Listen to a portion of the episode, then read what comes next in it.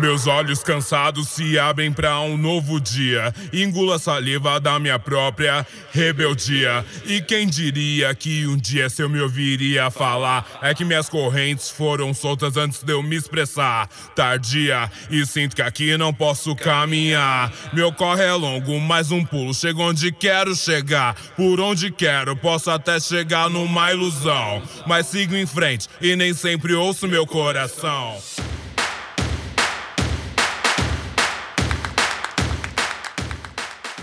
O áudio que vocês acabaram de ouvir é da música Corpo Sem Juízo, da artista travesti Jupe do Bairro. Na música, ela faz uma ode a um corpo rebelde que não quer saber do paraíso, mas que sabe que mudar o destino é o seu compromisso. Para esse papo, a gente montou uma mesa completamente feminina. De um lado está ela mesma, Jupe do Bairro. Oi, Jupe. Tudo Oiê, bem? tudo bem? Bem-vinda, muito obrigada por estar aqui com a gente hoje. Obrigado, eu que agradeço. E do meu outro lado está Mayara F., youtuber, videomaker e diretora do curta documentário Beat é Protesto, que conta um pouco da história né, das mulheres no funk, que também será exibido no Festival Mix Brasil. E aí, gente, esse papo hoje vai ser muito, acho que entre amigas, digamos assim. Estou me sentindo muito à vontade aqui com vocês. E para a gente começar, eu acho que eu queria partir de um questionamento é, que a própria Jupe traz nos teus trabalhos, que eu acho que tem muito a ver com o trabalho que a Mayara faz também. O que, que é um corpo sem juízo para vocês, né? E o que, que, que esse corpo pode fazer? Queria, não sei se Jupe ou Maiara. Por onde a gente começa? Sei que é uma pergunta muitas vezes difícil. difícil de responder, mas eu acho que a gente pode partir dela para falar de todas essas coisas que envolvem o trabalho de vocês, né? Acho que corpo está muito presente em quem vocês são e no que vocês fazem enquanto artistas. Então, como que vocês veem essa relação? Bom, eu acredito que hum, quando eu penso em corpo sem juízo, é, eu penso em corpos que fogem de alguma norma ou alguma é, algum fardo de, de ser quem se é, né? Porque quando eu começo a, a performar é, tanto enquanto pessoa, é, foi aí de fato que eu encontrei a arte, né? Porque o que eu acho que a gente tem muito em comum, é, e principalmente é, fazedores de arte marginal, né? É, principalmente de realidades dissidentes, né? E eu acredito que a, a minha maior, o meu maior material para arte e acredito que seja a mais profunda camada da arte é meu próprio corpo, né? Porque eu uso meu corpo enquanto experimento artístico, é, a minha arte é o meu escudo de, de sobrevivência, ao mesmo tempo é a minha fonte de criação, né? Então, quando eu falo sobre corpo sem juízo, é justamente pensando em reconfigurar regras, inclusive de pensamentos, né? Até porque a, a biologia, ela não foi estudada para os nossos corpos, né? Então, a ciência, ela não é destinada aos nossos corpos. Todas essas noções, elas, eu acredito que elas sejam já caducas e experimentações para homens brancos europeus, né? E isso se dissipa um pouco quando a gente fala de pluralidade, né? Uhum. Sobre a diferença dos nossos corpos.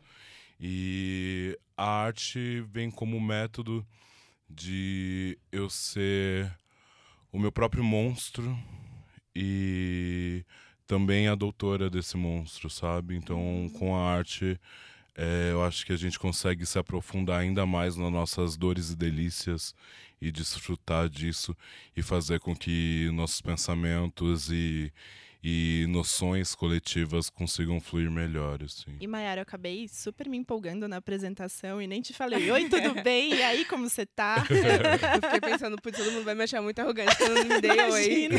Então, oi, ai meu Deus. Então, oi, gente, eu sou a Mayara. Tô super nervosa, mas é, Faz complementando... parte, estamos todas.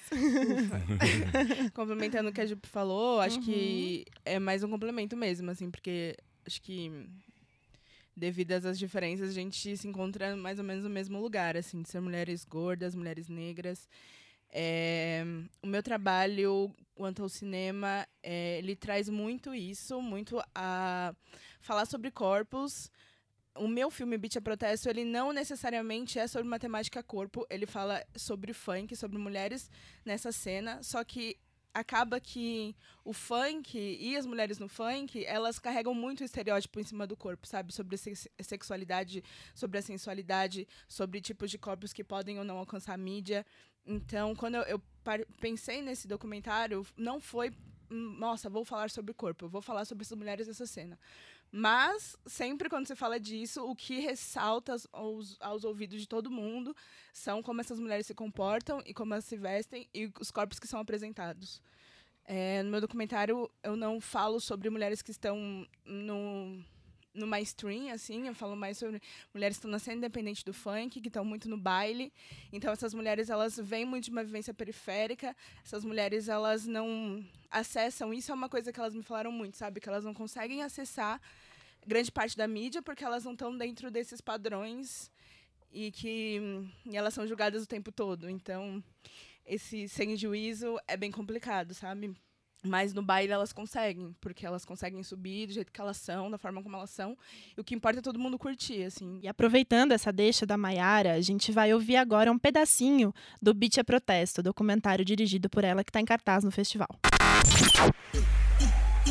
Todas as mulheres funkeiras que eu conheci são muito bem empoderadas e sabem muito bem se colocar. Eu dou pra quem quiser que a porra da buceta é minha, é minha, é minha porra da buceta é minha. Você é obrigado a entender o funk além da superficialidade da música. Não tem como você colocar na internet mulheres no funk e aparecer um resultado. Mas, mano, as minas trampa, entendeu?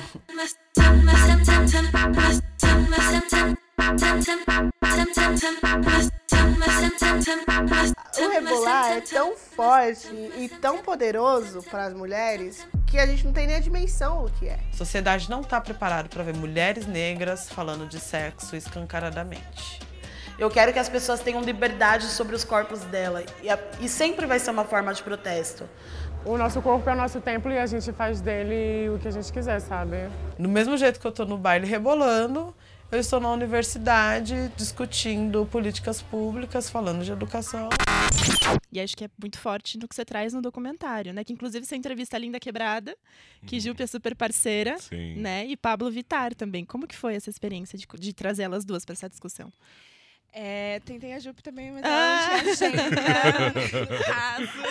Super concorrida. Foi, foi difícil também para conseguir a Jupe hoje, mas conseguimos. Estamos aqui. Estamos aqui. Nesse firme papo, forte. firme e fortes. É, a linha a gente conversou. Eu falo a gente porque foi meu tema de TCC, então foi um grupo.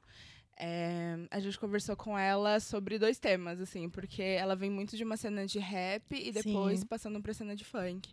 E os meus trabalhos permeiam muito a música, assim, todos os trabalhos que eu faço são em torno da música.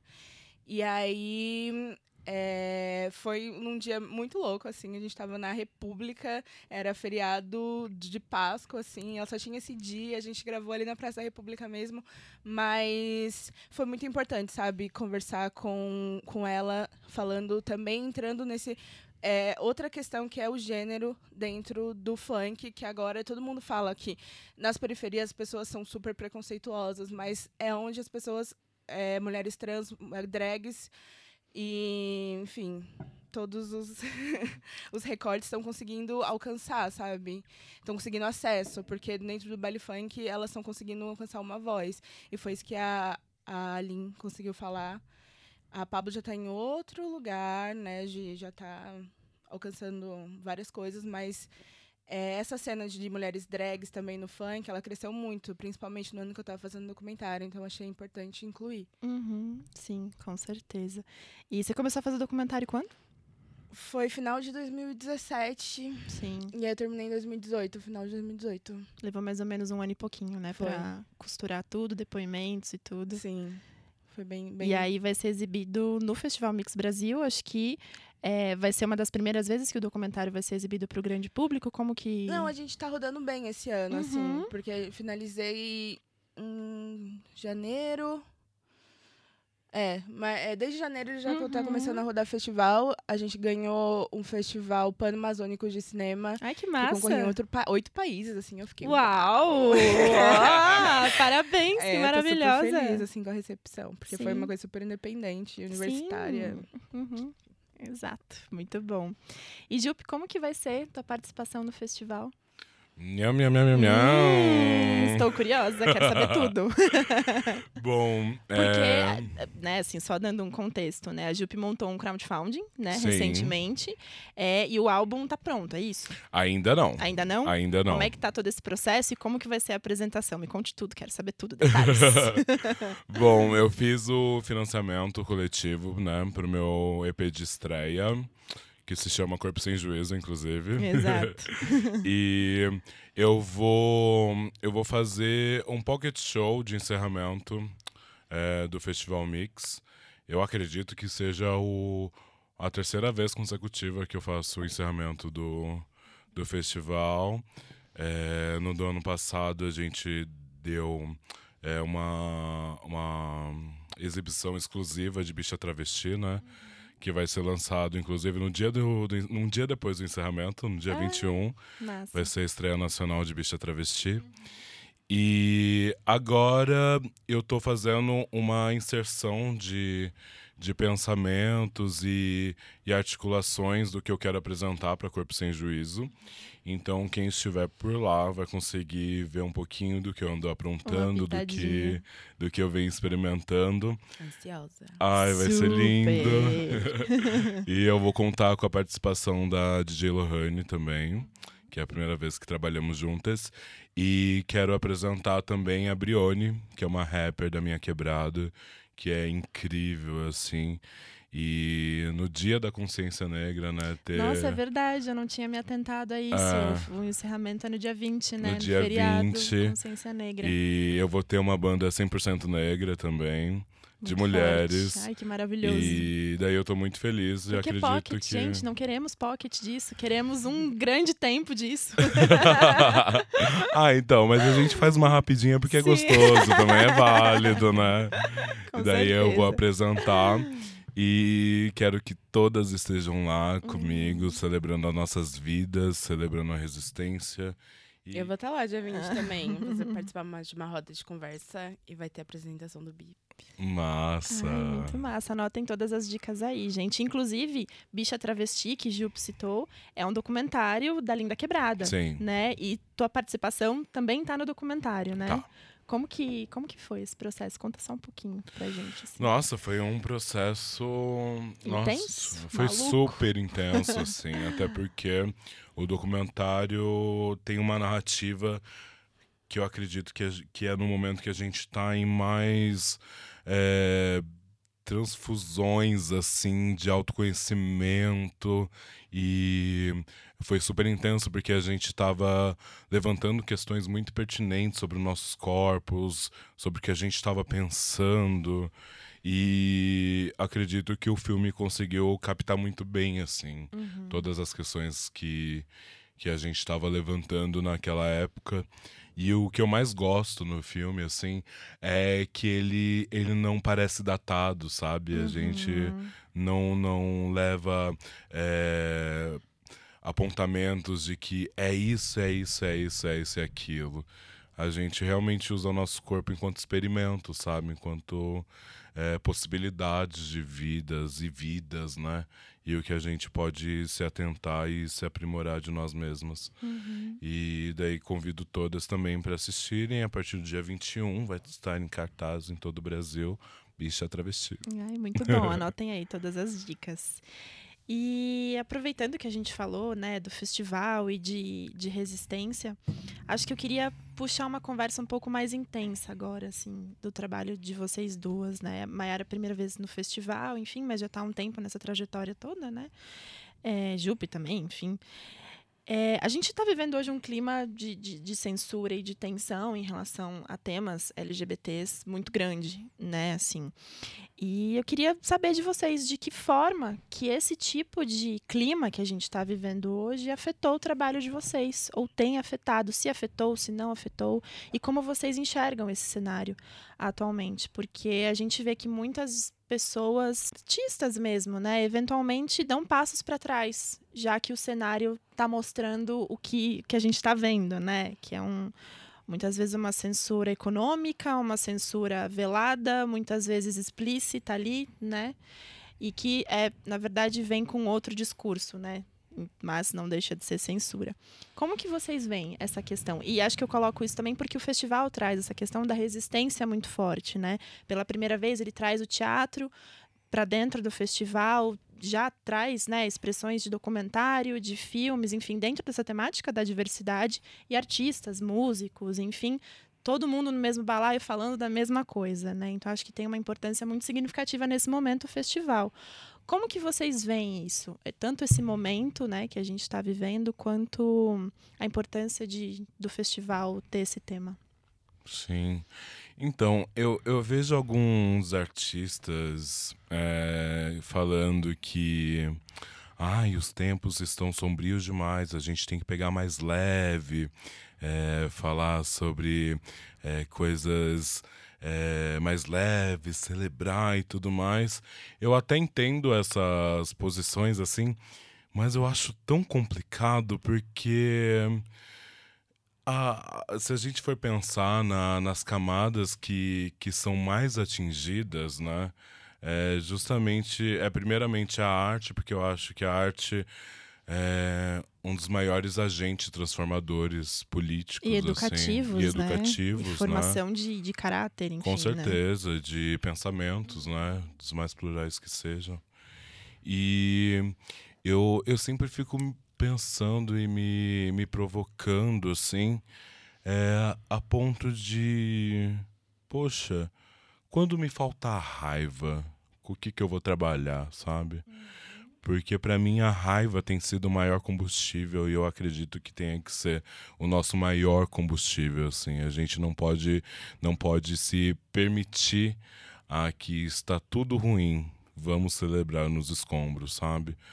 Porque eu acredito muito que o, que o mundo já acabou, assim, sabe? Real. A gente já tá vivendo o apocalipse. A gente tá andando sobre os escombros. Talvez seja a única explicação, né? É, a gente já tá assim, pulando escombros, sabe? A gente tá assim, infelizmente, invisibilizando inúmeras pessoas que, que estão mortas em vida, sabe? Que não têm perspectivas, sabe? Que não têm amor. E se all you need is love, a gente também quer amar, sabe? E por que esse amor não está de retorno? Pra gente. E, então, em contrapartida, eu quero quero muito que não me falte raiva para eu continuar meu trabalho, sabe? Uhum. Que não falte raiva é, na, no trabalho de outros artistas para que a gente consiga é, continuar e tendo forças para ser agentes de transformação. E o que é muito importante é a diferenciação entre raiva e ódio. Uhum. Porque a raiva sim pode causar mudança, sabe? E ódio é o que eles justificam do amor àquele homem que é a semelhança de Deus uhum. e que usam isso para nos atacar, para nos matar e nos fazer resistente, né? Até porque eu acredito que a, que a resistência é um ato extremamente falho, não deveria acontecer. A gente não deveria resistir. Porra, a gente tá, tá batalhando pra, pela sobrevivência, sabe? A gente tá é falando quase como sobre... se resistência fosse um sinônimo de sobrevivência, exatamente, né? Exatamente, exatamente. A gente tá falando de, poxa, um genocídio gigantesco da população negra, sabe? De mulheres negras. O país que mais mata travestis e é o mesmo que mais consome a pornografia de pessoas trans e travestis, sabe? Então, eu acredito que um festival como esse, desse tamanho assim, é, é fundamental para que a gente consiga produzir cada vez mais raiva, inclusive, sabe? Olha os cortes, olha o quanto a gente tem que se dobrar e, e resistir, resistir, resistir, resistir, e num mecanismo que, que tá extremamente falho, assim, e também sabe? cansa, né? E cansa, é exaustivo, né? Porque a gente está falando de, de coisas tão básicas, de, de necessidades tão básicas, né? E, poxa, o Festival Mix é. Eu acredito que seja esse, esse alívio, sabe? De a gente respirar e que a gente consiga trocar referências, é, que a gente consiga fazer com que a economia também gere entre nós, sabe? Porque tendo um, um filme como o da Maiara no festival desse, sabe? É a criação de novos imaginários, sabe? É a criação de novas narrativas, de, de ocupações e hackeamento de espaços, sabe? Então acredito que seja Sim. fundamental. Muito forte. E muito, muito do que você me falou é, me lembrou. Eu tô muito atravessada, na verdade, pela vinda da Angela Davis aqui no Brasil recentemente. Sim. É, tanto da Angela quanto da Patrícia Hill Collins e da Silvia Federici, que foram três teóricas feministas, para quem não conhece aí do outro lado, que vieram recentemente aqui no Brasil. É, eu entrevistei a Patrícia e a Silvia Federici, estão todos no, os links estão no HuffPost Brasil, e a Angela Davis deu uma coletiva de imprensa.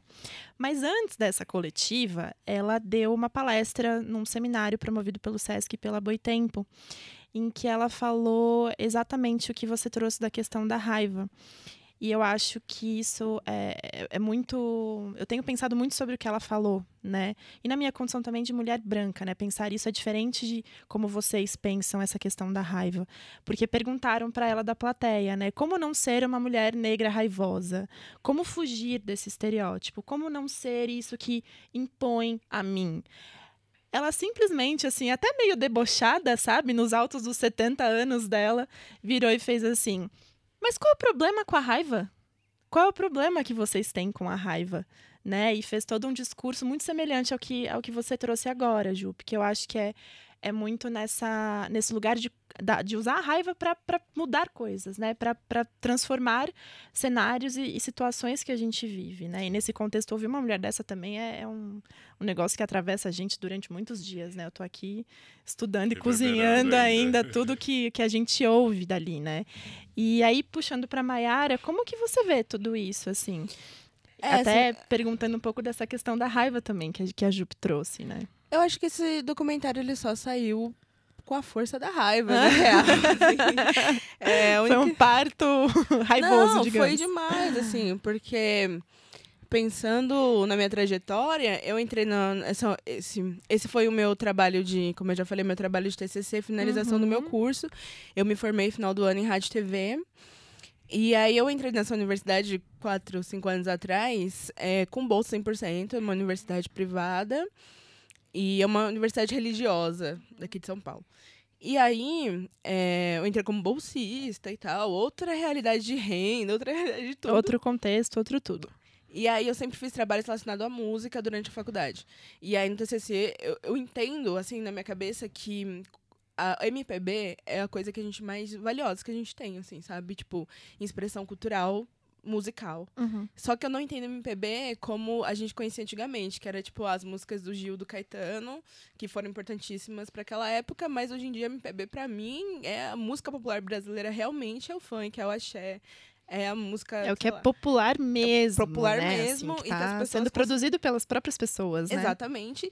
Que surge numa realidade muito periférica, que as casas estão muito próximas umas das outras, todo mundo vai pegando fragmentos de, de ritmos diferentes e criando novas narrativas musicais. Então, isso pra mim é, putz, isso é ouro, sabe? E aí todo mundo acha que isso é música ruim, sabe? Que é música sem Uhum. qualidade. Tem muita estigmatização em cima disso, né? Sim.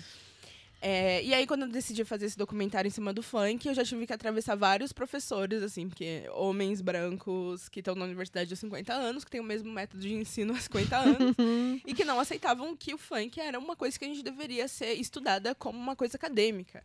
Então foi uma briga. Uma assim, expressão cultural, uma afinal de expressão- contas, né? a maior expressão cultural que a gente tem ultimamente. E aí foi uma briga, assim, de um ano que eu tive que conversar. Foi o único grupo da universidade inteira que teve que conversar. Teve que ter uma reunião com o reitor para ele aprovar.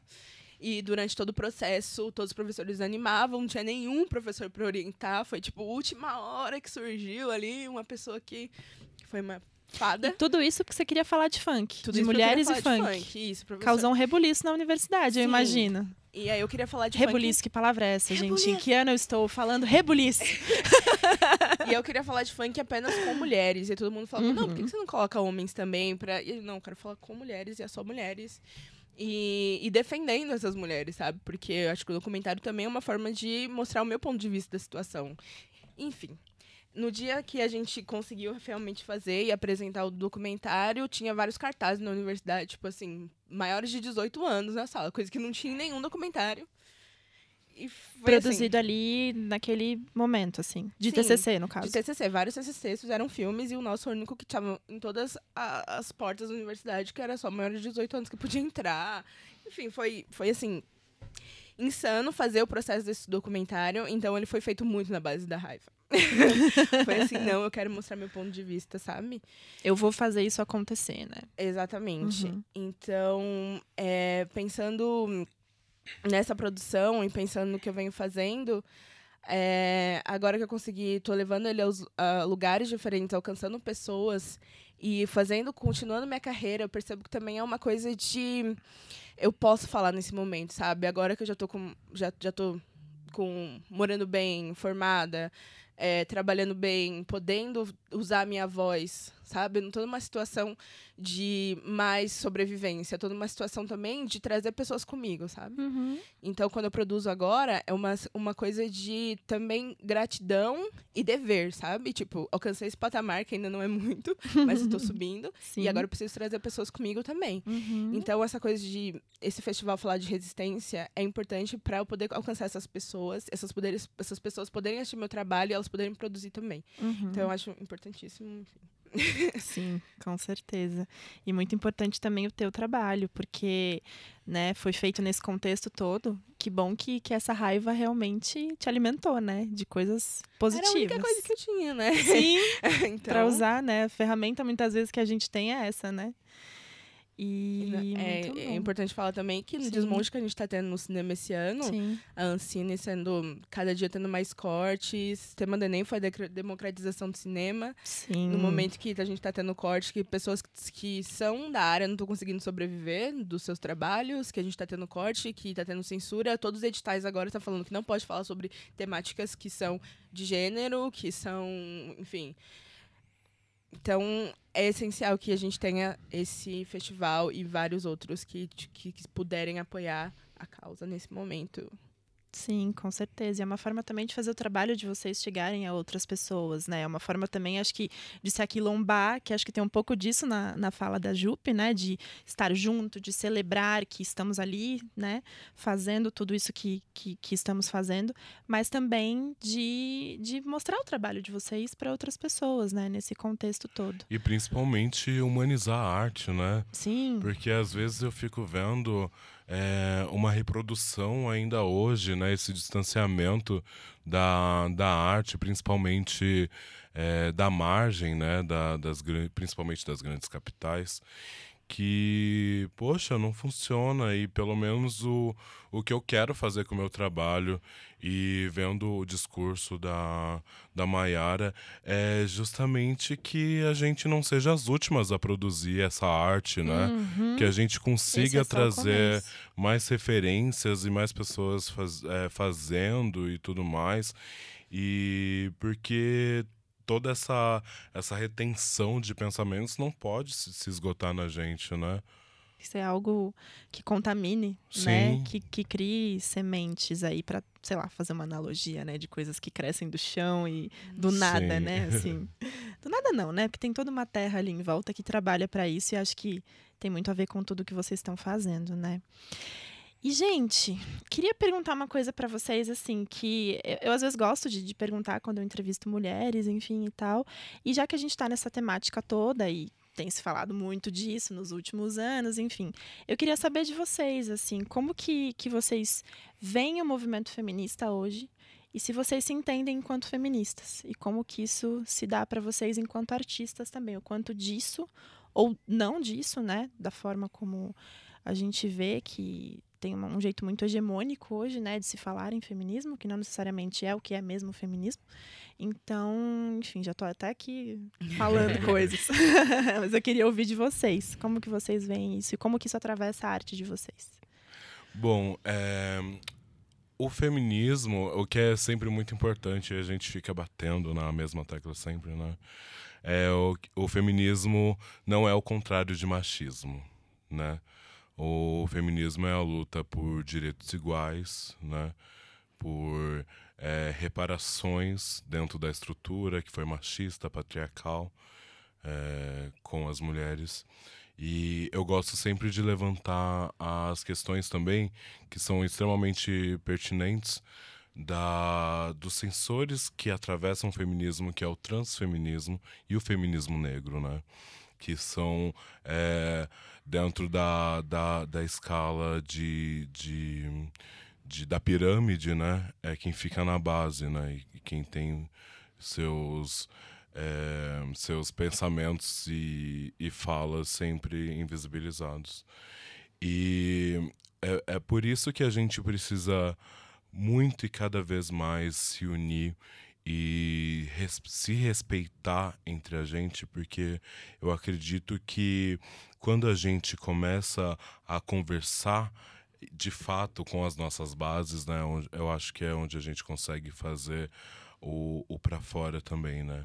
Porque um, um exemplo que eu gosto muito de usar é que a gente ficou durante muito tempo é, batendo cabeça dentro da nossa bolha, fazendo propaganda política, né? A gente ficou tanto tempo falando ele não, ele não, ele não, mas quem sim? Uhum. E aí, quando a gente percebeu a importância disso, foi tarde. E aí, numa dessas, a gente conseguiu eleger um meme, sabe?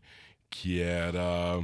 é, que tava de um lado o fascista de mentirinha, que na real era fascista de verdade, com é, a, a analogia do, do que eles achavam que era o comunista de verdade, que era comunista de mentirinha, sabe?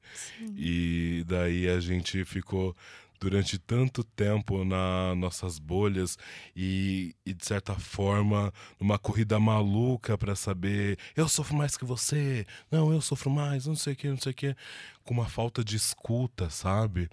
E que eu acho que é o que mais atravessa e distancia a gente quando se fala de, de militância esquerda, né? Porque eu não quero que ninguém se coloque no meu lugar, sabe? Eu acho que, que quando você se coloca num lugar de uma vivência na qual você não vive, isso é muito cruel, tanto para a pessoa quanto contigo, sabe? O que eu acho importante é cada um se colocar no seu próprio lugar e saber o que fazer de forma efetiva com seus privilégios, com seus acessos, é, com a, as suas referências.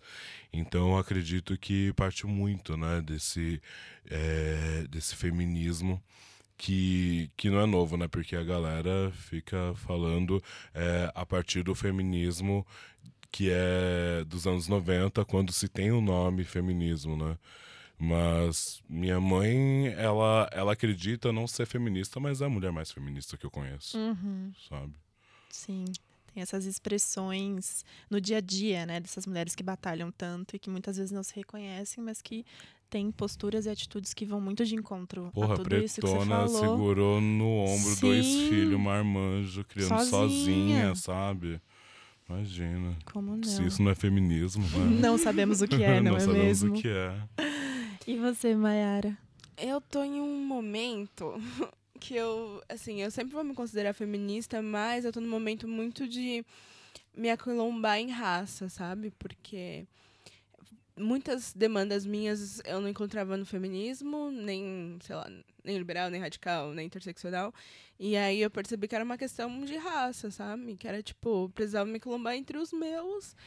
é, pessoas negras, tipo, tem muitas questões que mulheres brancas não iriam entender. E no momento que a gente tá, assim, que o sangue que mais escorre são de homens negros, sabe? Não tem como eu, eu não abraçar os meus, sabe? E não se emocionar falando isso. Então, é, eu tô nesse momento de, de acalombar em raça, assim, sabe? Tem um recorte também que eu sou uma mulher negra e lésbica, então nem não me encontrava no feminismo branco, no feminismo geral que, que é consistentemente de mulheres brancas, nem é, nessas questões de, de ser uma mulher lésbica, porque quando encontrava essa comunidade era muito de mulheres brancas, e enfim, eu fui me fechando não me fechando, porque estou aberta a tudo, mas. É, Fazendo escolhas, né? fazendo- Dentro do é, que. Sim. Me acalmando mais entre sim. pessoas negras. Mas é, eu não tenho como não falar sobre a importância do feminismo de uma forma geral, porque eu só consegui chegar nesse momento porque conheci o feminismo amplo e aí fui entendendo todas as demandas, fui entrando em todos esses recortes e aí podendo chegar no, nessa fase mais feminismo negro e também falando com homens negros. Falando com homens negros. Exato, muito bom, muito forte ouvir vocês. Gente, infelizmente a gente vai ter que puxar pro fim já. Ah. E, pois é, podia ficar aqui um tempão falando com vocês sobre muitas outras questões, mas eu queria, antes da gente é, finalizar, eu não tenho aqui comigo, confessando para os nossos ouvintes, as datas. A Jupe falou do dia 21, Bicha Travesti, né? Anotem aí, não é no festival, mas é um filme que todos têm que assistir. E show da Jupe será no dia 20, Dia às... 20, Temos horário? do Festival Mix Brasil. Eu acho que tá entre, entre 20 horas e 21 Tá. horas. E temos local. Temos CCSP, Ai, Sala que do maravilhoso! Gente, Chique. isso vai ser muito fino, muito chique. É. Amei, estarei lá e todo mundo que tá ouvindo a gente também, por favor. e você, Mayara, temos data, Eu horário e s- local? Eu sei que tem três sessões do BIP, Uhum. mas eu não sei, assim, falar quais dias são. Porém, um jeito mais fácil é que dia 20 também vai ter no CCSP. Uhum. Só que eu acho Já que vai faz ser. bolão. Acho que vai ser às 14 e aí vai Tá, ter uma roda de conversa beleza. comigo e mais duas cineastas também, umas três e meia. Então é bom a galera se preparar pra ficar o dia inteiro. Para um feriado maravilhoso. É, se Muito atentem bom. na programação, que Sim. mesmo se não for pra Uhum. ver eu ou a Mayara, a programação tá incrível, é sempre impecável. Sim. E com certeza vai valer a pena passar o dia no CCSP. Muito bom. De qualquer forma, depois a gente deixa no textinho de descrição do podcast tudo certinho, tudo checado das datas para todo mundo aproveitar. Bom, gente, acho que foi isso nesse dia maravilhoso que eu ficaria aqui conversando horrores com vocês. É, muito obrigada, Jupe. Imagina. Muito obrigada, Mayara. Não sei se vocês queriam falar alguma coisa para fechar esse final. Sou boa com encerramento. Ah! Nossa, é, eu acho que eu queria dar uma dica, na verdade, porque Uhum. analisando o que a gente conversou e tu falou da, da Angela Davis, né? Sim. Eu indico o livro Mulheres, Raça e Raça classe. e Classe, da Angela Davis, que eu acho que, que tá muito próximo do que a gente conversou aqui. E foi um livro que também expandiu várias coisas da, da minha cabecinha. É, mas também vamos aproveitar para ler escritoras negras, mulheres, é, Corpo Sem Juízo, inclusive. Tem a participação da Conceição Evaristo, que foi extremamente generosa em participar da, da minha música, que também é uma escritora incrível, assim. E pesquisem mais sobre escritoras negras, que o nosso país é muito, muito rico. Uhum. E essas mulheres precisam estar em lugares de protagonismo o quanto antes, assim, Sim. pra gente fazer é, mais debates como esses. E até numa mesa de bar, inclusive. Com certeza. Então somos um cinema nacional. Sim. sim. E também, principalmente, feito por mulheres negras, por Yeah. favor. Por favor, gente. e é isso, gente. A gente fica por aqui. Muito obrigada a vocês duas novamente. E só lembrando, para quem está ouvindo a gente, o Mix Brasil é considerado o maior festival de cultura e diversidade aqui de São Paulo. Ele acontece há sete anos. E nesse ano ele vai ser de 13 a 20 de novembro. E tem como temática essa questão da resistência que a gente conversou super aqui no podcast com a Mayara e com a Jupe. E você também que está ouvindo a gente até agora já sabe, os podcasts do HuffPost Brasil em parceria com o Festival Mix Brasil estão disponíveis no Spotify, Deezer, Apple e Google. A gente se vê no próximo.